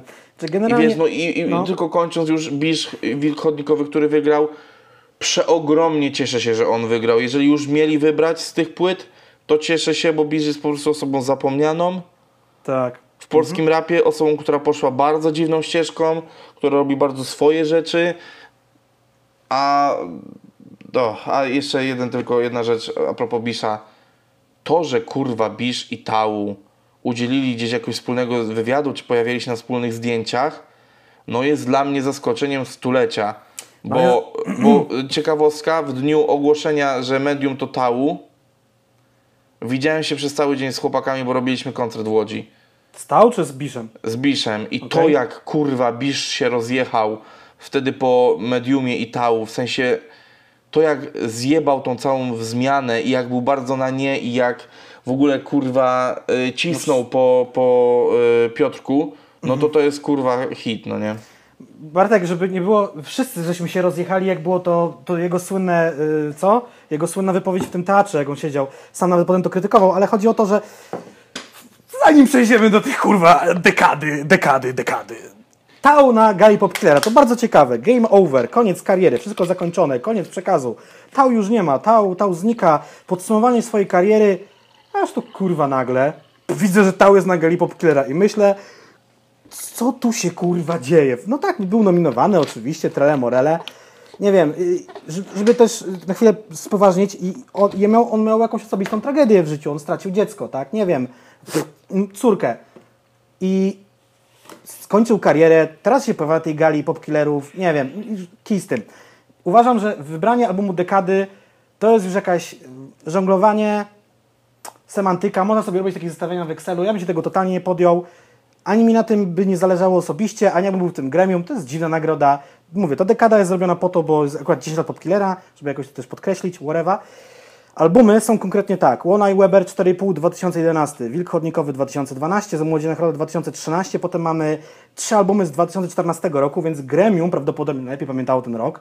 Czy to jest nagroda, to jest gremium w tej chwili, czy, czy publiczności, bo już sam nawet nie wiem. Są te albumy dekady. E, Nagroda Gremium, to na razie o czym gadamy. Mm, tak. Bo, bo w nagrodach publiczności były troszeczkę inne. Czy, czyli Gremium tam wzięło Sanostol czy inny Rutinos Corby, nie pamiętało najlepiej rok 2014, bo są z niego aż trzy albumy. Art Brut, Trójkąt Warszawski, trzeba było zostać dresiarzem. No jest Wojtek Sokół. E, Raz, dwa, trzy, cztery albumy z tych e, nominowanych są z Warszawy, a raz Mentalizm to jest ex-Lublin obecna Warszawa. Też ciekawostka, nic nie mówię, niczego nie sugeruję. Nie, czy bym nominował inne albumy? Chuj wie, musiałbym mieć taką rozpiskę jak stąd kurwa do Kalifornii tych wszystkich albumów. My mówimy, żebyśmy mieli jasność, o najbardziej intensywnej dekadzie w historii polskiego rapu. Jeżeli zahaczymy sobie rok 2010-2019. Albumów musiało wyjść kilka tysięcy w tych latach. Wiadomo, od hiper wyhypowanych po totalny plankton, ale nawet tych mainstreamowych było tak olbrzyma ilość, że nie podjąłbym się takiego zadania never ever. Chyba, że miałbym przystawiony pistolet do głowy, to bym sobie rzucił jakimś tytułem i żeby kazali mi już iść stamtąd. No? No, Fajnie, żebyś dostał nagrodę, bo rzeczywiście z tych wszystkich ludzi, koniec końców, jest najbardziej zniknięty, zapomniany. Sam opowiedziałeś, że obrał bardzo dziwną drogę. Nawet Iwona i Weber, którzy potrafią zniknąć 4 lata, jak wracają, to wszyscy o nich mówią, grają nadal koncerty i nie zniknęli tak jak Bisz, który był jakimś pieprzonym kłebonafide połączonym z BDS-em swojego okresu, jeżeli chodzi o hype. Tylko, że oczywiście inną muzykę jakby. In, Znaczy, no i, w innym stylu trochę, robi. to, I trochę inna skala, bo wtedy też po prostu branża była mniejsza. Mhm. Ale e, nagroda publiczności rozbijała się właśnie między Bisza, Ostatni Krzyk Osiedla, Szpaku Atypowego, Art Brut i Egzotykę Kłeby. I tu znowu wracam do tego, że ta każda Próbuję płyta jest. Tu znowu każda płyta jest tak zupełnie inna. A, no, no tutaj widać, że publiczność jakby mentalnie jest młodsza, tak? Jakby, no bo skoro pojawia się tutaj Znowu, znowu, Kłebo, znowu? Szpaku i nawet Paluch bym powiedział, czy problem, to są ludzie, którzy bardziej 20, nie wiem, 20-25 niż No nie, nie, nie. Ja 25 akurat myślę, że fanbase Szpaku Kłebo na Fide stawią znak równości. Może. No, ale a ja myślę, że atypowy, no, ale też płyta kurwa z 2019 roku, no świetna płyta. YouTube po prostu płonie, tam kurwa bez teledysków są jakieś chore liczby. To Super, no, ale, ale, 2019? to jeszcze, ale to jest na razie debiut tego artysty. A nie On jeszcze nie ma 2018? ugruntowanej pozycji, dajmy jakby, no tak głupio. A i ciekawostka, która mnie właśnie bardzo striggerowała, tak głupio. Szpaku, a czy a typowy Bo- bo 2, że tylko- tylko powiem 2.18 ciekawostkę. Jak, jak, jak sobie y, otworzycie grafikę, to No. wyraz album względem wyrazu dekady jest lekko przesunięty w lewo, co strasznie irytuje mnie po prostu. Już nie mogę patrzeć na grafikę, bo po prostu mi się włącza jakiś kurwa nerwica natręt i, i już, już mam korbę. Mam Dobra, nadzieję, że, nieważne. że poprawisz tę animację w takim razie na jutrzejszy odcinek. Nie. No kurwa mać, przestaję, przestaję dawać Dobra, dopóki będą z tym, samym, e, z tym samym problemem jak z albumem dekady spotykamy się z singlami dekady. Chryste. I singiel dekady to też już jest już tak wielka rzeźba. To już jest absu- Już- absolutnie tak, niewykonalne. Tu, już tego nie będę wyciągał, y, jak bardzo wielka, bo już kurwa no sing, singli dekady to już naprawdę można się doszukiwać strasznie. Oczywiście. I, a powiem inaczej. Gdyby z, cofnąć się i spojrzeć na dekadę Palucha i najważniejsze jego single w karierze, nie ma problemu. Dokładnie to są te. W ogóle... Ale czy jesteś w stanie zmierzyć wśród... y, Odpalcie sobie utwór Cud, Kenke z drugiej jego płyty i zrozumiecie wtedy ogrom ilości muzyki, która wychodzi od jednego artysty w skali roku. Tam takie, on tak tam fajnie stopniuje to. Polecam sobie gdzieś tam sprawdzić. No jak wybrać? Nie umniejszam nic Paluchowi, bo uwielbiam kurwa go niesamowicie i jest świetnym raperem. No ale kurwa, no jak można wybrać nagrodę? Znaczy ja chciałem powiedzieć tak, dekady. słucham Palucha od 13 lat, od kiedy pojawił się wspólnie z Góralem w kawałku wokół mnie, a właściwie to Góral pojawił się w jego kawałku, co też zadziałało klasyczną akcją pod tytułem ten mniej znany raper wtedy, zaprasza tego bardzo znanego rapera wtedy i słuchacze wiedzą, że ten mniej znany raper jest, to zadziałało znakomicie. Wtedy Jacek dowiedział się, że istnieje ktoś taki jak y, Paluch, mieszkając sobie jeszcze w Koninie i chodząc do liceum. Palucha lubię, szanuję i to jest gość, który bezwzględnie jest cały czas topką Polski obok takich postaci jak właśnie Kenke, Kłebo i, i kilku innych y, gości. Mm, Też się zastanawiałem, czy oni nie powinni wprowadzić limitów jako popkiller. Ile razy dana osoba może być nominowana, bo tutaj No nie, nie, nie, nie, nie, no nie, nie. singiel To- to dekady uważam- nie, to, to publiczność. uważam, że bzdura. bzdura. no dobrze, a gdyby był Paluch pięć razy nominowany? Mo, może być 50 i wygrać w każdej. To nie, stary, no jakby głosowanie, nie? To nie ma problemu. To nie wiem, no dla mnie No nie, nie, nie, nie, bym zrobił limit, no, który jego singiel dostał najwięcej głosów, jest tym czarnym koniem, który staje do tego wyścigu. No. Tutaj jest Paluch nominowany dwa razy, też jest jako gościnka Utała, okej, spoko. Y, Karkołomny wybór nie podejmuje się, nie komentuje, to jest totalnie nierealne wybrać singiel dekady z kilkunastu tysięcy pewnie utworów. Dobra, teraz kończąc, te, bo tak naprawdę to są wszystkie, które są gdzieś uporządkowane i wymienione, które, Jeszcze do których można się tam... dekady Gremium, gdzie był Paluch, Problem, Tako na Fide Tamagotchi, Bisz Mm. Polok BDOS Gustaw. Kurwa, jakby Tamagotchi i y, kwity, tak? Nie, to nie były kwity, jak to się nazywało? Jak się nazywał ten utwór? Y, no właśnie, bo mi się z kwit pomyliło, bo to jest zajebany beat z Mick Milla i Torego Ty mówisz o Art, jak się kurwa nazywała ta polska spółka, która zrobiła Wałek, oni zrobili naz- kawałek o tym tytule. Art B? Nie. No nie, dobra, nieważne. No chodzi mi o, o ten na- najsilniejszy singiel Taco na Fide, nieważne. Nie, to był chyba Tamagotchi właśnie, czy nie, że był jakiś mocniejszy. Albo tak, nie, Tamagotchi jeszcze jeden Kryptowaluty, był. tak? Mówisz o? Kryptowaluty, tak. Nie kwity, tylko kryptowaluty. Nieważne. Re- refren kryptowalut mi teraz, przyszedł do y, dzisiaj. kończąc, Kryptowaluty! teraz, te, te, teraz kończąc, pozwolę sobie odnieść się mimo wszystko do czegoś z zagranicy, czyli albumu dekady USA Publiczność Gremium. Y, Bardzo cieszy mnie to, że y, na Popkillerze można było kliknąć o Eminem. Słyszałem, to, to wybiorę jedną z jego najgorszych płyt w karierze jako album dekady w USA, kurwa. Tak, to jest... E, gdzie, gdzie masz do wyboru na przykład, znaczy nie wiem czy był do wyboru, gdzie był Macklemore na przykład, czy właśnie Kendrick Lamar, kurwa, no nie, jakby... mówisz, czekaj, album roku, kurwa, gdzie jest ten album dekady? Nie wiem. Ale mam to chyba na kompie ściągnięte, czekaj. USA, wjeżdżam tam jak dzik w sosna. Album dekady USA nagra publiczności. No, to jest konkurs popularności i to się nie zmieni. No, o, Eminem znam, Eminem Show, znam, słyszałem 18 lat temu, więc kliknę Eminem. No, Andrzej Cała to najlepiej chyba skomentował na swoim Twitterze, no nie? Tyle lat, kurwa, edukacja krew w piach. No.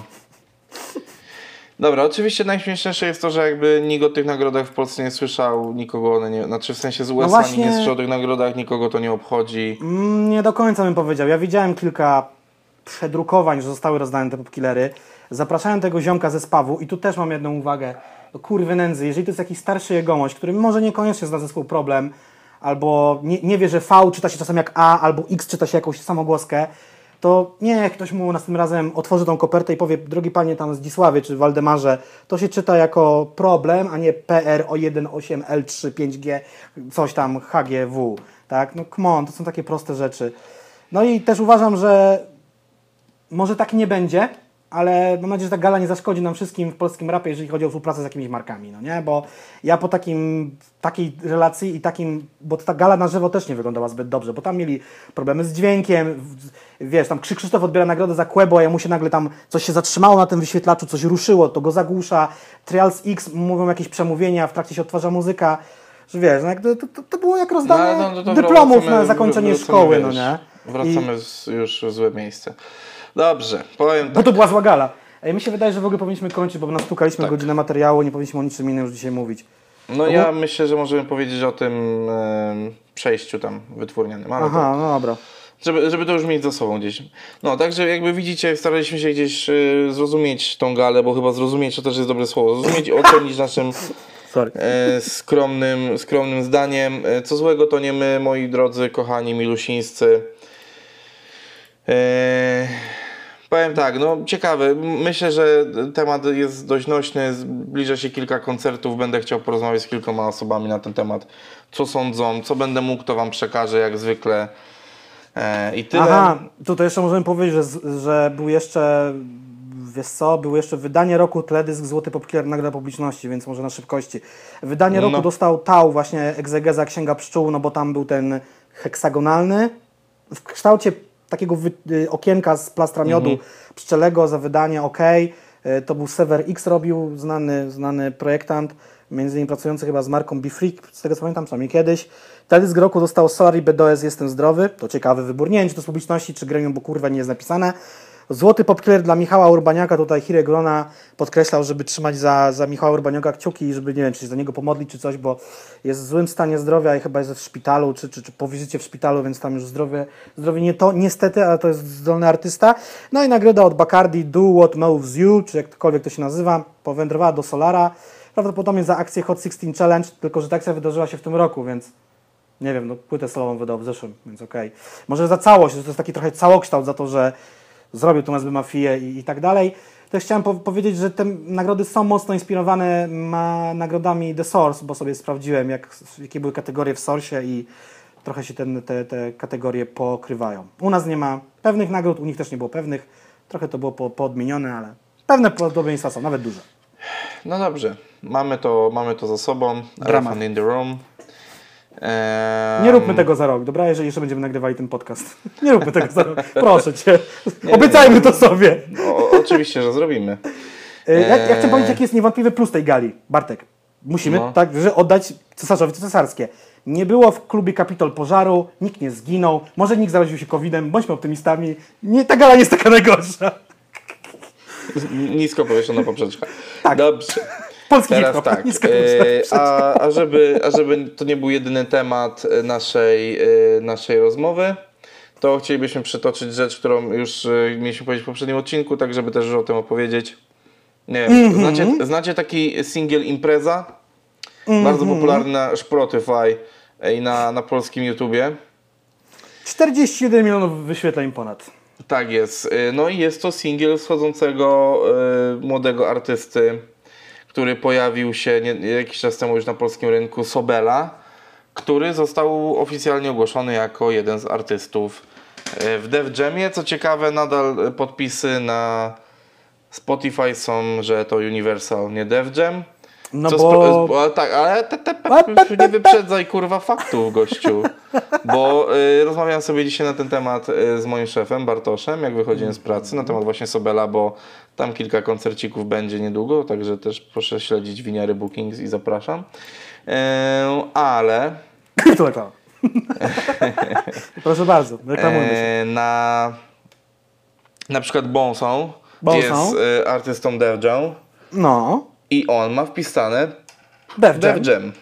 A Sobel jest niby Def Jam, a jest Universal, więc po raz kolejny bardzo lubimy szacher-machery w tabelkach a la My Music.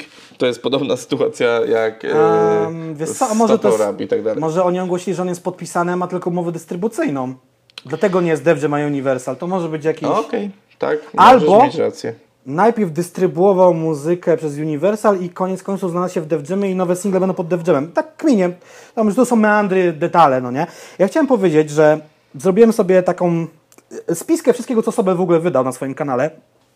Nie wiem, czy u niego było tak, że on coś wydawał, potem to, nie wiem, skasował, ukrył i od pewnego momentu są rzeczy, ale jeżeli pierwsza rzecz, która się od niego pojawiła w internecie, jest tą, którą mam zanotowaną, to ten gościu zaczął z wysokiego C i idzie tylko wyżej. Bo słuchajcie, jego singiel, który jest na kanale najstarszą rzeczą na ten moment, nie wiem, czy było coś wcześniej, o nazwie Chcę żyć, ma 3,5 miliona wyświetleń, a został opublikowany w maju zeszłego roku, więc na Mhm. polskim rynku dla szerszego jakiegoś grona słuchaczy to jest postać super świeża, że tak powiem. No i właśnie, i, i teraz ciekawostka. Skoro na przykład singiel Impreza też chyba wyszedł w tamtym roku, y, 23 listopada zeszłego roku. Tak jest.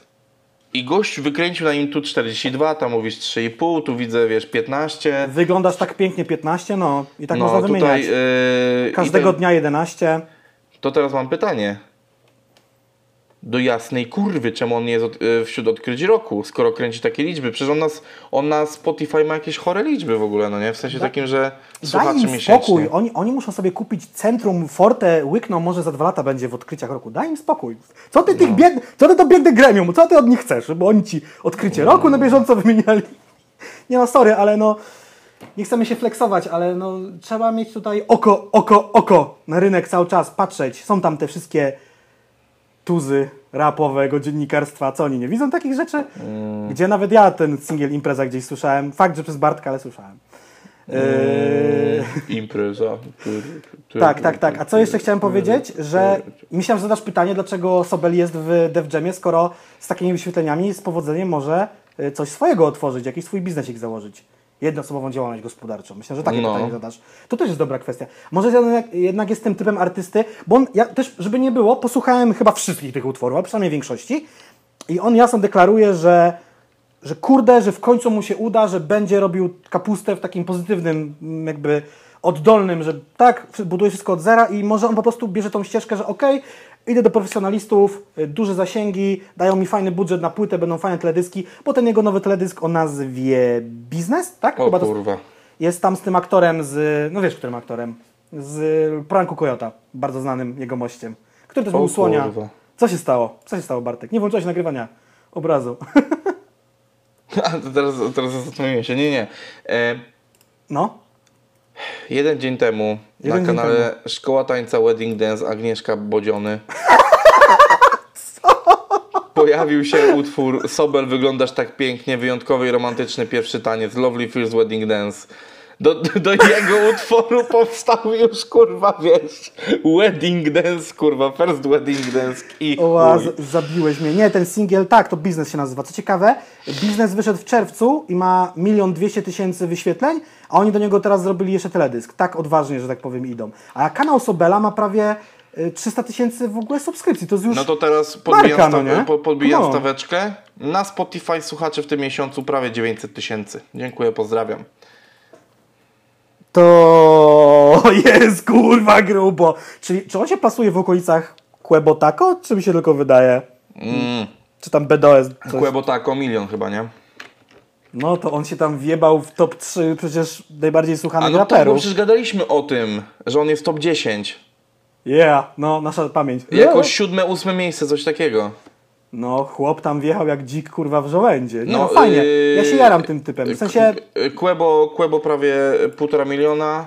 ja chciałem, uwaga, teraz z- zakładam... Tako, po, tako ponad półtora miliona, poczekaj. No, no, no. Czekaj, ja szukam gadżetu, bo chcę coś pokazać. E, bedo, ale nie, nie wyciągaj tego dildo takiego dużego. Różowe dildo. E, Bedo jest y, milion y, sto pięćdziesiąt, no to kurwa, to jest naprawdę wysoko w Polsce, no ja pierdolę, no. Ja myślę, że o niego się mogło bić kilka wytwórni, on wybrał tą, która dała mu najlepszą ofertę, bo umówmy się, z takim zapleczem chodzisz i ma mówisz, trochę więcej tylko. i mówisz, ja przez ostatni rok zrobiłem kurwa 70 milionów wyświetleń na YouTubie, co wy mi kurwa za umowę chcecie dać tutaj, łaki? No i No. wtedy wytwórnia się musi postarać, no nie? A chciałem powiedzieć, ja teraz wróżę, uwaga, mówię to prawdopodobnie jako pierwszy. Ten gościu z zegarkiem w ręku będzie za chwilę hejtowany, tak jak był hejtowany Quebo, BDOS, Szpaku, Tymek. Mata i tak dalej, tak dalej. Będzie za moment hejtowany, bo on nie tylko robi rap, chciałem powiedzieć, muzykę stricte rapową, m- według mnie niektóre jego utwory są celowo zrobione stuprocentowo popowo. I No to, to, to on sobie tak to robi. y, Raz to rap, raz pop, nowy, no? To troszeczkę jak nowy plan B. Ale myślę, że w ogóle o plan B możemy pogadać w następnym tygodniu i o tym, co tam się zadziało. Bo- Słuchałem tego albumu, bo chciałem zrobić wywiad. Wywiadu nie będzie, może będzie w przyszłości chujowo trochę, ale no dobra, poczekam, poczekam. No, no, no. no, no. A myślisz, ja że- będę się, y, w momencie, w którym wy to oglądacie, jeżeli wszystko pójdzie dobrze, to ja właśnie y, ogarniam y, koncert y, plana B w ramach y, Pepsi Taste the Beat. A może ja się Na tam wybiorę jutro w ogóle? Na, na nocnym targu. W, Nie znoszę nocnego targu, jest tam w chuj, ludzie jest tam niebezpiecznie, COVID tam kurwa. Ale to jest plener. kurwie To jest na zewnątrz, na, na tym takim otwartej przestrzeni. No, powiedzmy, dobrze. Y, czy myślisz że, Zapraszam so, serdecznie ogólnie. myślisz, że Sobel to jest polska odpowiedź na Feduka?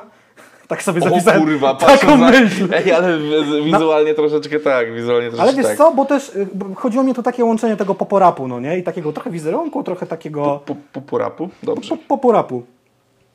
A dobra, jeszcze mam kolejną myśl uwolnioną tutaj zapisaną. Czy, No. to jest czy to jest następca tylko pod względem zainteresowania szerokiej publiczności polskiej? Czy to jest jakiś taki kolejny newcomer, very bang? Mogłoby być, aczkolwiek myślę, że tutaj bardzo szybko ktoś większy dorwał go, bo Tymka, no Tymka trzyma Fresh and Dope troszeczkę, nie? Mm. Więc jakby... Tymka też nie było w tych nominacjach Pop Killera, ani Grammy, ani publiczności, no nie? Może był w Bo on jest roku. poza kontrolą. Rolą, poza kontrolą. Dobrze. Moi drodzy, przechodzimy do ostatniego segmentu Symulator? naszego podcastu.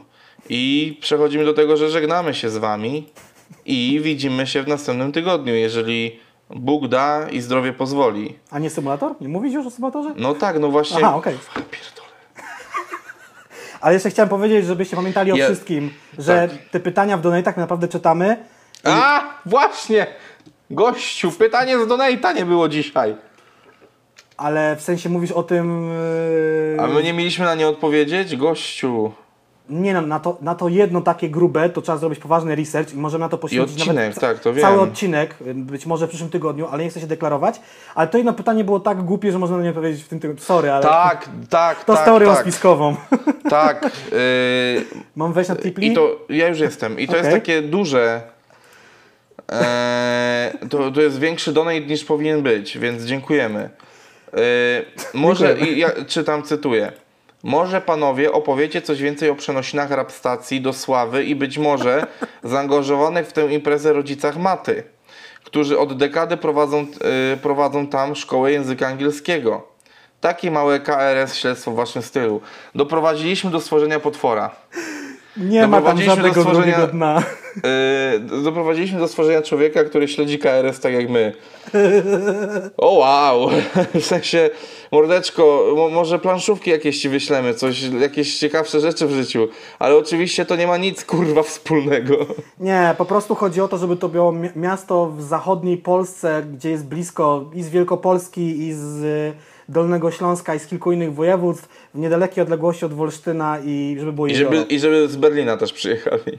Tak, po prostu chodzi do... Zetnij sobie na mapie, gdzie jest Wolsztyn, gdzie jest Sława, y, to chyba nie są jakieś duże odległości, nie ma tam drugiego Tak. dna. Ja nawet nie wiem, czy Mata miał grać w tym, w tym roku w ogóle na, na festiwalu. No, z tego co kojarzę, nie. Także no niestety y, tutaj Archiwum X musi zakończyć swoją działalność bardzo szybko. Y, no stary, ja nawet widzę, że na, na mapie z, Wolsztyna to, to jest 20 kilosów, może mniej. No, po prostu no, chodziło no, o no. znalezienie y, wakacyjno y, miejscowości przygody. w bliskiej odległości od Wolsztyna. Także, no bo organizator jest jakby z Wrocka, ekipa dojeżdża z Wrocka, oni będą mieli te kilkanaście No tak, a kilometrów tym po bliżej. prostu, no, a po prostu zachód Polski nie ma festiwalu swojego porządnego, no. I tyle.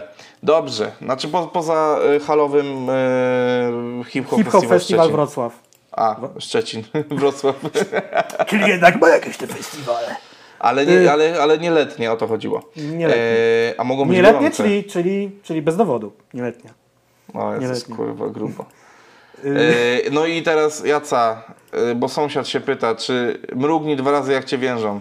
Wie, to- więzią, więżą, wiążą, więzią. Ale wiesz, że to był ten donate, który miał wpaść na streamie co go. Tak, wiem, wiem. Dlatego go specjalnie przeczytałem. Pozdrawiamy, pozdrawiamy Marcina, rzeczywiście sąsiad. Ostatnio zamawiamy wspólnie winyle. Yy, także tak to wygląda. Warto mieć sąsiada. Ni- Bez kitu nie znam nikogo z mojego bloku. To w ogóle to dla mnie to jest jakiś mit. Utrzymujesz relacje ze swoimi sąsiadami? Tak na... Tak. Porozmawiajmy o tym temacie. Trochę O tym tak. temacie. A teraz Jacku powiem, mam do Ciebie takie pytanie. Tak, Czy jest już Jest. symulator Twojego sąsiada? nie ma.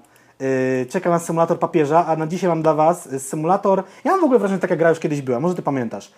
Yy, gra wojenna, taka trochę, y, trochę RTS, trochę first person shooter, ale w realiach takie, że się zabawki napizgają. Takie to historie tylko do siebie strzelają. Była chyba jakaś taka gra. No, ja razie, pamiętam, że kiedyś była taka gra, że się latało samolotem zabawkowym po mieszkaniu. właśnie, Toy Army to się nazywało, czy coś w tym stylu. Dzisiaj mam dla Was grę, która polega na Like tym... to Soldiers może. Like Soldiers. a Co to do, do em, Eminema. co, co, co do Eminema, kurwa. Tak, koncept gry jest taki, że mamy tutaj w trailerze pokazane, bo to oczywiście jest trailer, gry pewnie nigdy nie będzie, blat kuchenny razem ze zlewem, taką, wiecie, taka nie wyspa, tylko taki w literkę U, taki blat i tutaj się pizgają żołnierzyki, tylko że jest rok 2020, więc to nie są po prostu zabawki kupione w sklepie, tylko nowe jednostki pozyskuje się z drukarki 3D, która nie dość, drukuje te wszystkie pojazdy, to jeszcze nadaje im jakieś życie. No i tak to wygląda. Są jakieś takie ciężarówki, żołnierzyki, czołgi, one do siebie strzelają, są oczywiście przeszkody z klocków Lego. No i wiadomo, że jesteśmy w tak zwanym king size, więc wszystko to jest jakaś doniczką, dyską do krojenia, kartonem po mleku, jest takie ue, wielkie, z taką przeszkodą terenową. I wygląda to nawet ok. Koncept już kiedyś był, takie to historie trochę dla dorosłych. Yy, Po prostu się trzaskają te zabawki, no i, no i tak to właśnie wygląda. Dobra, to ja tylko na koniec dodam i z tego zrobię też hasło. Em, Boję się. jeżeli chodzi o ożywianie rzeczy, które nie są na co dzień żywe, No. to najlepszym konceptem, jaki powstał, jest sausage party. Sausage party, moi drodzy, jak ktoś nie widział, nie, nie słyszał, A może to tym filmie? Tak, to musicie odrobić tą pracę domową, to jest geniusz stulecia. I motyw, że piosenkę I, would, I will do everything for love zespołu Meat Love śpiewa paczka mięsa, że Meat Love. Nie, Jakby... Ja, ja widziałem ten film i można się strasznie pomylić, jakby się z rodzicami chciał ten film oglądać albo z jakimś młodszym rodzeństwem. Strasznie się można pomylić. Powiem To nie jest tak, animacja dla dzieci. e, jadłem dzisiaj lawasz i bałem się, że mnie wyrucha w dupę, nie? No, no, no. Nie, ko- a zresztą nie będziemy spoilerowali, ale to Tak. jest grubo. E, Ja wiesz, wiesz co, ja chyba sobie właśnie na spanie odpalę, kurwa, teraz. Sobie sausage party. ja coś Dobrze, także hasłem na dzisiaj jest hasło sausage party. Pamiętajcie o wszystkich linkach do sociali, do naszych donate'ów i do naszego merczyku, które znajdują się poniżej. Jeżeli odtwarzacie to na różnych Spotify'ach i tego, e, tego typu innych, to gdzieś też te linki są, można je znaleźć, są łatwe do zapamiętania i Albo wejdźcie sobie na YouTube, to tam też będą. I Tak róbcie jest. zdjęcia, jak oglądacie, bo my je dostajemy, publikujemy na Instagramie dalej. tak jest. I dziękuję Wam serdecznie za 23 odcinek. Do zobaczenia w 24. Cześć, na razie, pa!